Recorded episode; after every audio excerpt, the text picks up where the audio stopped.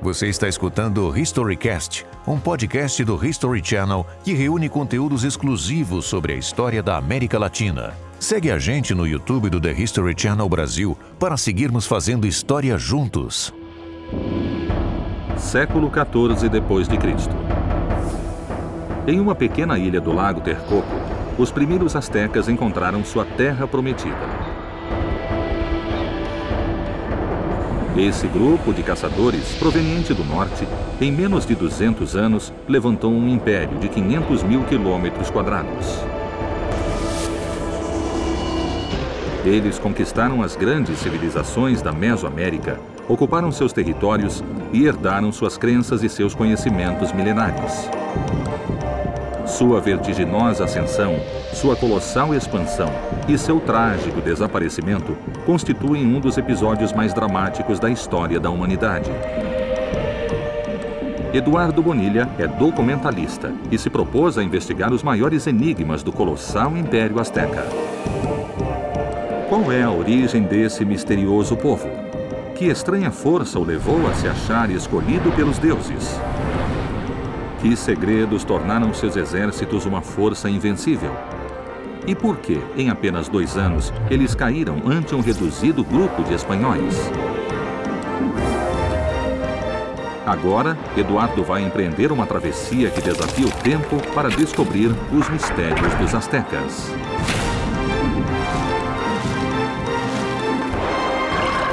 A exploração começa. Exploração Azteca. Em apenas um século, os astecas conseguiram levantar o maior império da história da Mesoamérica. Tornaram próprios os deuses e os conhecimentos dos povos conquistados e os obrigaram a pagar tributos para a grandeza e o esplendor de Tenochtitlan, a capital de seu império. Ninguém discutiu o poder dos astecas, mas no ano de 1519, a bordo de misteriosos navios, enigmáticos estrangeiros desembarcaram na costa de Veracruz e rapidamente se tornaram os novos senhores do mundo mesoamericano. Depois da conquista, os espanhóis transformariam a fortaleza de San Juan de Ulua no porto de onde partiam seus faustosos carregamentos de ouro e prata para a Europa. O último trecho da exploração segue os passos de Hernán Cortés para entender como ele pôde conquistar em apenas dois anos um dos mais poderosos impérios da América. Aqui começou o trágico final dos Aztecas, e a historiadora Judith Hernandes é quem melhor conhece o primeiro e principal porto espanhol do Novo Mundo. Podemos dizer que aqui começou a conquista do México e a queda do Império Azteca. Mas qual a importância do porto de San Juan de Ulúa em especial? Estamos em um lugar que realmente é emblemático e possivelmente um dos mais representativos para a história do México. Quando Cortés chegou, era um arrecife de base e com uma pequena ilha, que era um lugar dedicado a Quetzalcoatl, um antigo mito conta que o homem-deus Quetzalcoatl partiu da costa de Veracruz para o Oriente e que desse mesmo lugar voltaria para reclamar o controle da Mesoamérica. Quando Cortés chegou, todos acreditaram que a legendária serpente emplumada tivesse voltado. Os adivinhos de Montezuma diziam que Quetzalcoatl ia chegar pelo mar então Cortês chegou nessa hora, mas que sorte, não? Ele estava com Sim. as cartas a seu favor. De fato, Montezuma mandou seus emissários perguntarem se ele era Quetzalcoatl e se uhum. tinha vindo recuperar o poder. Como você acha que Cortés era? Muito astuto, uhum. mas principalmente Cortés tinha uma grande ambição de poder. Uhum. Quando Montezuma mandou seus emissários perguntarem se ele era Quetzalcoatl, Cortés se aproveitou imediatamente. Isso permitiu que ele tivesse um porto onde abrigar seus navios, mas principalmente ter um canal para chegar à cidade do México. Cortés descobriu um novo mundo e compreendeu rapidamente que teria uma oportunidade única para apoderar-se dele. E ele não permitiria que nada se interpusesse em seu caminho. Diz a lenda que depois de ter desembarcado, o capitão espanhol ordenou queimar seus barcos para evitar que os soldados abandonassem sua ambiciosa meta. A arqueóloga submarina Laura Carrilho explora as águas de Veracruz atrás de vestígios das primeiras frotas espanholas. Que tipo de embarcações chegaram aqui no momento da conquista? Bom, vieram vários tipos. Vieram galhões, urcas, vieram outros tipos que chamavam de navios uhum. ou paquetes, vários tipos de embarcação uhum. que compunham a frota. Como arqueóloga submarina, o que você já encontrou? Principalmente artilharia. Artilharia e âncoras. Hum. Tudo mais ou menos na área dos arrecifes, uhum. porque as correntes vão levando essas coisas para lá. Já são 500 anos de história neste porto. 500 anos de navegação. E é fácil encontrar restos de embarcações ou das cargas daquilo que transportavam. Então, a variedade da riqueza cultural que você encontra nestas águas é inestimável.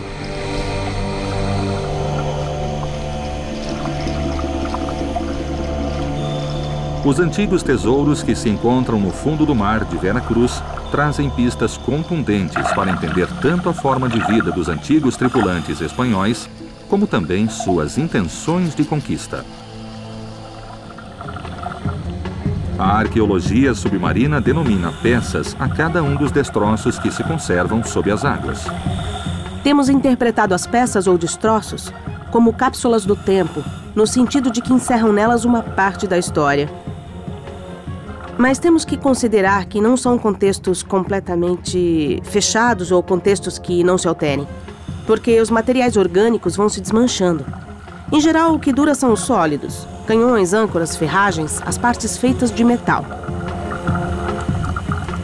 Evidentemente, as peças arqueológicas mais bem conservadas nas profundezas de Veracruz faziam parte da maior vantagem que os espanhóis tiveram sobre os astecas: o manejo do metal e suas poderosas armas de fogo, os letais arcabuzes e os mortíferos canhões. Terá sido o armamento espanhol o que selou o fim do Império Azteca? Teriam sido realmente cruciais as estratégias implementadas por Hernán Cortés para levar a cabo a conquista? Em relação às embarcações de Cortés, há várias versões. Há pessoas que dizem que sim, que ele as afundou. Há quem diga que ele as deixou ancoradas na costa. Mas antes de voltar e de queimar ou então afundar os navios, eles tiraram tudo o que havia de útil neles. Supõe-se que deixaram a estrutura das embarcações e mais nada. Além do verdadeiro destino que foi dado às embarcações com que Cortés chegou ao solo mexicano pela primeira vez, a lenda permite imaginar o capitão espanhol como um homem disposto a tudo para alcançar a glória. Sem seus navios, os soldados não tinham escapatória. Só podiam vencer ou morrer. A primeira parada na rota do conquistador foi a capital do reino, Totonaca, a cidade de Sempoala. Ali, Cortés descobriu que esse povo estava há décadas pagando tributos aos astecas.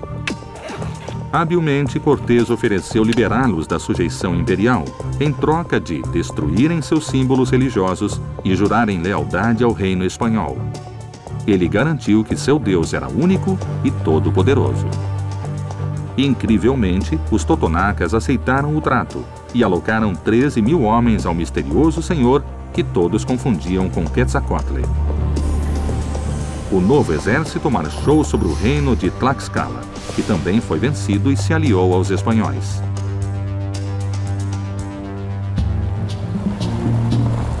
O próximo passo deixou os conquistadores a apenas 100 quilômetros da capital azteca, a cidade sagrada de Cholula, um legendário enclave religioso de adoradores da serpente emplumada.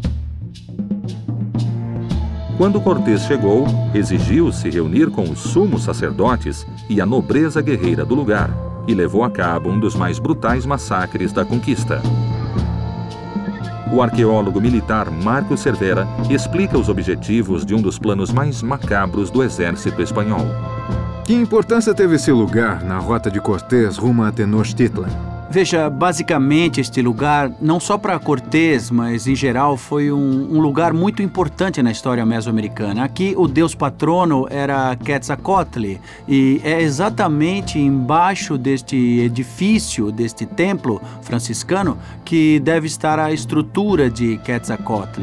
Foi aí que se deu o famoso massacre de Cholula. Quando Cortés chegou a Cholula, ele afastou vários guerreiros, a pretexto de dar a eles uma importante notícia. Mas o que Cortés queria era fechar a praça principal, onde estava o templo de Quetzalcoatl, e começar a matança. As pessoas estavam desarmadas, foram pegas de surpresa e foi literalmente uma carnificina, um rio de sangue. Existem dados sobre esta matança? Estimativas? Quantas baixas ocorreram do lado dos pré-hispânicos? Foram achados cerca de 670 uhum. corpos, jovens, adultos, mulheres e crianças, com sinais de violência, uhum. decapitados, sinais de violência nas extremidades. Então foi uma emboscada pensada contra civis, contra a isso população mesmo. civil, é isso? Por isso se fala sempre em massacre, não ah. em batalha, não é? O novo exército de Cortés contava com mais de 20 mil aliados indígenas, 450 soldados espanhóis, dezenas de cavalos e suas poderosas armas de fogo. Mas a milícia asteca era a força mais poderosa do Novo Mundo. O que terá selado o destino fatal do Império Azteca? Foram as modernas armas espanholas a chave que possibilitou a conquista? A maior vantagem tecnológica do arsenal espanhol frente ao Azteca eram as armas de fogo. A expedição de Cortés levava uma dezena de canhões e uma centena de arcabuzes. Mas sua eficiência era baixa. Os guerreiros astecas rapidamente implementaram avanços em zigue-zague e conseguiram desviar-se dos ataques. Finalmente, a arma que marcou uma diferença foi a espada. Antes da chegada dos espanhóis, os feiticeiros do imperador azteca Montezuma II identificaram oito presságios funestos. O primeiro deles foi um cometa que cruzou o céu de Tenochtitlan. Terá Cortés se aproveitado da misteriosa profecia? Após o massacre de Cholula, ele começou a marcha para a capital azteca e as tentativas de Montezuma para detê-lo foram em vão. Finalmente, em 8 de novembro de 1519, o exército de Cortés entrou em Tenochtitlan e o capitão espanhol se reuniu com o imperador azteca. Sugestivamente, segundo o calendário mesoamericano, esse era o dia de Quetzalcoatl. Montezuma II decidiu hospedar os misteriosos estrangeiros no palácio de seu pai, Axayacatl. O escritor Héctor de Mauleon estudou os pormenores do fatídico local. O que exatamente aconteceu aqui? Bom, nós estamos em uma esquina da hum. cidade que efetivamente foi crucial. Atrás de nós está o local uhum. onde Cortés e seu séquito foram alojados por Montezuma. Hum. O próprio Cortés escreveu ao rei dizendo que o que viu nesse lugar era tudo o que havia sob o céu. Sei. Uma versão diz que era o tesouro do pai de Montezuma. Hum. E foi nessa esquina que os espanhóis começaram a fuga chamada de A Noite Triste. Entendi. Os espanhóis haviam sequestrado o imperador Montezuma II e, para dar uma lição aos astecas, levaram adiante o brutal massacre do Templo Maior. Então, a rebelião explodiu e Cortés empreendeu a fuga pela atual rua de Tacuba. O exército espanhol se organizou em três colunas, carregadas de armas e tesouros. Mas apesar das precauções, foi descoberto e atacado por dezenas de canoas astecas. Os astecas os rodearam imediatamente com suas canoas e começaram a lançar sobre eles uma chuva realmente pavorosa de pedras e de flechas. Mas o momento mais trágico de todos ocorreu na segunda ponte, fora dos muros da cidade, conhecida como Ponte dos Toltecas, onde hoje fica a igreja de Santo Hipólito. É muito provável que tenha sido aqui o local do maior massacre. Aqui caíram canhões, caíram pessoas e caíram riquezas. Os que vinham atrás tinham Ah. que passar por cima dos mortos. Mas o choque que os espanhóis sofreram foi tal nessa ponte, Ah. nesse lugar, que tempos depois, quando já tinham tomado a cidade, escolheram Entendi. este mesmo local para construir um templo dedicado a comemorar o triunfo da cidade. Em 30 de junho de 1530, o Império Azteca se levantou contra os espanhóis até quase exterminá-los. Grande parte dos soldados do exército invasor pereceu nos canais de Tenochtitlan, e os sonhos de conquista de Hernán Cortés pareciam enterrados. Nós estamos na Árvore da Noite Triste, é um lugar emblemático onde, segundo a lenda, Cortés se sentou para chorar a derrota. Ele viu sobreviventes e então fez uma série de perguntas. A primeira pergunta foi se o construtor de barcos, um homem chamado Lopes, havia sobrevivido ou tinha morrido durante a fuga. Quando disseram que ele sobreviveu, Cortés respondeu: Então não perdemos nada. Isso quer dizer que ele já pensava em tirar com vida os poucos homens que, que restavam, levá-los embora e reagrupá-los com seus aliados tlascaltecas e para começar a pensar no que iria acontecer um ano depois, em 1521, quando se deu o grande avanço e a tomada definitiva de México Tenochtitlan. Gravemente ferido e com seu exército dizimado, o capitão espanhol retrocedeu até o reino dos aliados tlascaltecas. Segundo o mito, os sábios do lugar socorreram e curaram as tropas espanholas. Hoje, em Tlaxcala, ainda se pratica a medicina tradicional que ajudou a recuperar os invasores. E a terapeuta Maria Adelaida Avelino se especializou em uma dessas técnicas ancestrais de cura, o temascal. O temascal é um banho de vapor mesoamericano. Ele se compõe de duas partes. O chitle, onde se coloca a lenha e se aquece em pedras vulcânicas, e o setor principal, onde essas pedras são umedecidas e, graças à sua elevada temperatura, gera-se vapor. De onde vem o temascal? Olha, que eu saiba, veio dos astecas. Quando ia haver guerra, colocavam os guerreiros no temascal para se purificarem. E a mim? Você vê como?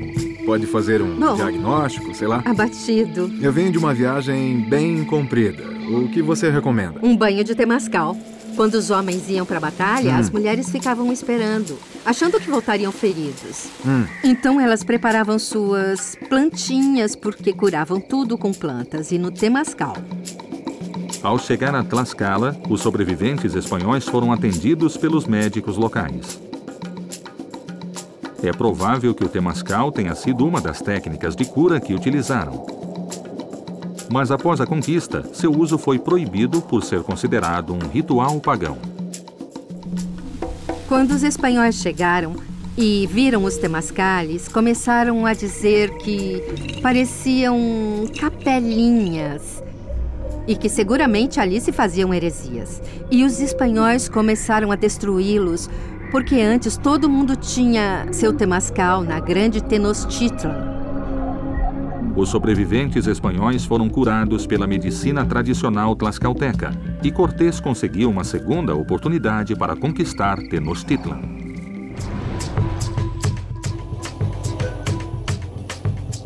Após a Noite Triste, o exército conquistador recebeu o reforço de centenas de espanhóis provenientes da ilha de Cuba. Hernán Cortés havia decidido a estratégia de contra-ataque, uma fulminante batalha naval.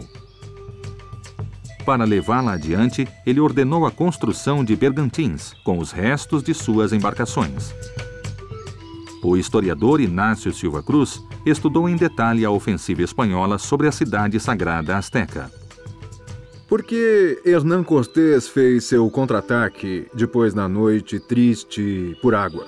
Porque, de fato, quando ele saiu pelas chamadas calçadas, na noite triste, Sei. ele teve grande quantidade de baixas. Exatamente porque os mexicas atacaram pela água. Então, ele construiu bergantins Em fins de julho de 1521, Cortés chegou à costa de Tenochtitlan. Seu exército era formado por 800 espanhóis, dezenas de milhares de aliados indígenas e oito poderosos bergantins. Nesse dia, começou a batalha final. Cortés, depois da noite triste, se deu conta de que, se atacasse pela água, a vitória seria muito provável, porque os mexicas teriam de navegar em canoas não preparadas para combates em guerras. O fulminante ataque de Cortés à capital asteca consistiu em bloquear as calçadas que a uniam ao continente, destruir o aqueduto que abastecia a cidade de água doce e, finalmente, atacar com os poderosos bergantins. Após 17 dias de ataque ininterrupto, os astecas tiveram de se render terão sido as armas de fogo a causa principal da vitória espanhola? O fogo não foi decisivo na conquista do México. O que foi decisivo foi a participação indígena. Calcula-se que aproximadamente 200 mil indígenas tenham apoiado as forças de Cortés. O ataque de Cortés foi aniquilador e, em 13 de agosto de 1521, o Império Azteca se rendeu ao exército invasor. As armas de fogo, o desumano bloqueio à cidade e o maciço apoio dos Tlaxcaltecas e Totonacas conseguiram dobrar a maior força militar da Mesoamérica. Mas talvez, sem saber, os conquistadores se viram favorecidos por uma devastadora arma biológica, a varíola. A partir da chegada dos espanhóis, desencadeou-se uma epidemia letal que, em apenas um ano, matou dezenas de milhares de astecas. Hoje, a varíola foi erradicada como doença, mas continua sendo um perigo para a humanidade. As matrizes do vírus poderiam ser reutilizadas em um ataque bioterrorista, e a cidade do México conta com um moderno laboratório para prevenir isso. A bióloga Aminé Barquet se especializou em técnicas de biossegurança. A população na América era uma população virgem, que não esteve em contato com esses micro-organismos, então não gerou anticorpos, e por isso a epidemia foi tão devastadora e mortal. Alguns estudos indicam que no ano de 1519, na chegada dos espanhóis, a população da Mesoamérica chegava a 25 milhões de pessoas. Em 10 anos reduziu-se a 17 milhões. Em 40 anos a 3 milhões e no início do século XVII há apenas um milhão e meio de habitantes. Em 100 anos, a varíola e a brutalidade da conquista exterminaram mais de 90% da população mesoamericana.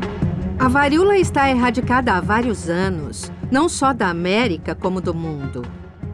Mas precisamos guardar as matrizes de referência por causa de alguma liberação intencional de bioterrorismo, que pode causar alta mortalidade e devastar populações inteiras.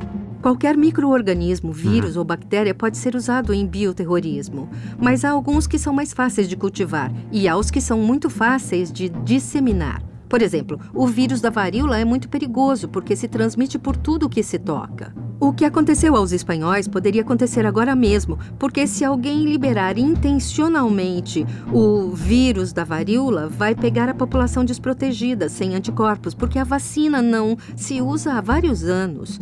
Poderia ser até pior do que liberar esporões de antraz. A epidemia mortal quase exterminou o povo asteca.